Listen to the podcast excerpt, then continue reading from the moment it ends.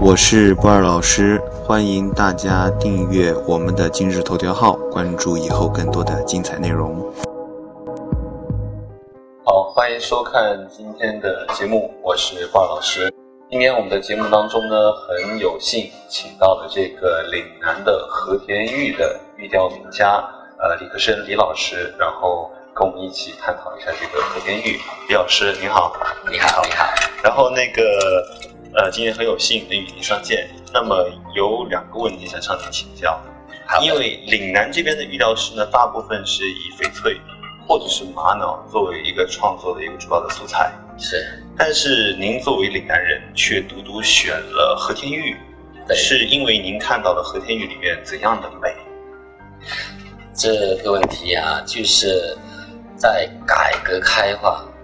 然后我接触到，呃，对外加工接触到和田玉之后，我就是发出内心有一些感慨，因为这种这种和田玉，它的温润、白皙度，就是可以作为我们一流师来发挥，感觉，特别是我个人呐，啊，感觉作为载体，很很好，很很好发挥我自己的思想性的东西。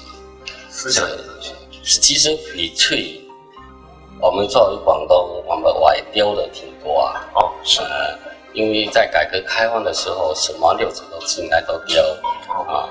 嗯，雕了这么多年以后，我作为自己的发展的空间，自己想了，呃，就是我要走这个白蚁和田泽流泽流为主的路线。所以这这样一来，对我自己定了这个方向啊，把这个和田玉作为我思想上的载体下来，我感觉是还是还是很对的，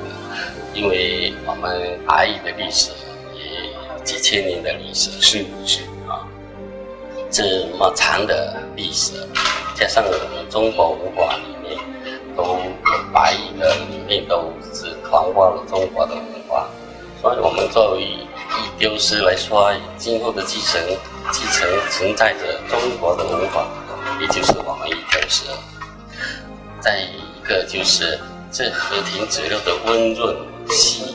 腻的密度啊，各方面，我感觉在我来表达，真的是淋漓尽致的能够表达、发挥出啊自己的思想。还有一种审美取向，一种一种这种。美感啊，这种这种能够我们一有一些呃，就是有些灵性的东西都能够表达的发挥境界这样出来。是因为之前听过您说两句话，也是非常感慨。您说雕下的每一刀，就像我们人生当中度过的每一天，是是回不去的，真的是这样。所以我看您在雕玉的时候都是非常谨慎、非常用心的。是，因为每一块和田质料。你你自己想想，在一龙河里面，它的它的呃稀行度都都很珍贵啊，洗礼了那么几十万年。对呀，啊，再一个在河里，你看它水河，其他玉它就很少有有这个经过这个过程。是啊，所以它每一块玉，我感觉不论大和小，呃，不论它变化成什么。颜色，我感觉它的珍贵性都拿在我手上，我都很会很用心去用思想上来来领略它，来来表达，是这样。那么还有另外一个问题啊，就是说现在很多就是呃刚刚开始接触和田玉的朋友也好，还是说一些呃玉雕呃一些和田玉的爱好者也好，他们都很追求一个白度。但是我去过很多博物馆，并且也和一些老师也好、一些收藏家也好、一些玉雕师也好交流下来之后，我就发现，中国人自古是讲守德赐福，把玉质放在前，把白度放在后，呃，以这种审美诉求去表达一种国人的一种道德诉求，呃，您觉得这个观点是不是对的？然后应该怎么样去理解白度这个问题？其实是这样，和田质料是温润、呃细度和和这种这种温和，给人一种一种啊，浑厚的感觉，浑厚的感觉，再加上你每一次拿到这个和田玉，有时候它虽然不白，其实它那种温润和和和那种那种缜密的感觉缜，密细度，它其实已已经达到阳者了。那那种那种阳者阳者级的和田泽料，有时候不是一定的白就是阳者。是是，它的细密度达标，它的油性达标，它的水合度达标，各种各方面都都已经达到已经是很高标准的时候就可以称为养殖鱼了，是已吧？经是阳者。是所以新疆和田质流它有它的呃特点，它这种这种油性润度，这种和就叫水和水和度的长时间在这在这个冰河里面融进来，所以这个历史这个是其他其他东西都无法去比拟的是是是所以这种这种意义其实不是一定白就好就达到，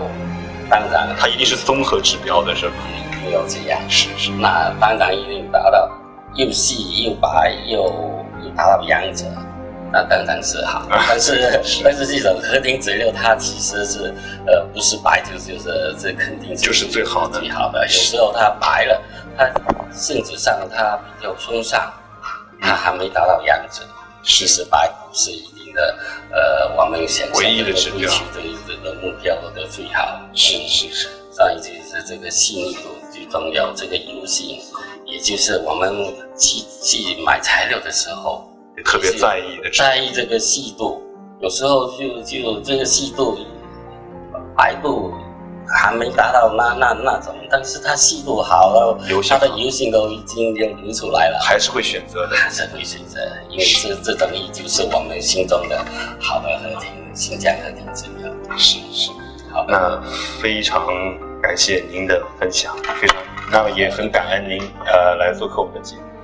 那么今天的节目呢，我们先分享到这里，欢迎大家加我的个人微信号，然后关注以后更多的精彩内容。感恩大家的关注，感恩你，那么也感恩李老师，好。谢谢。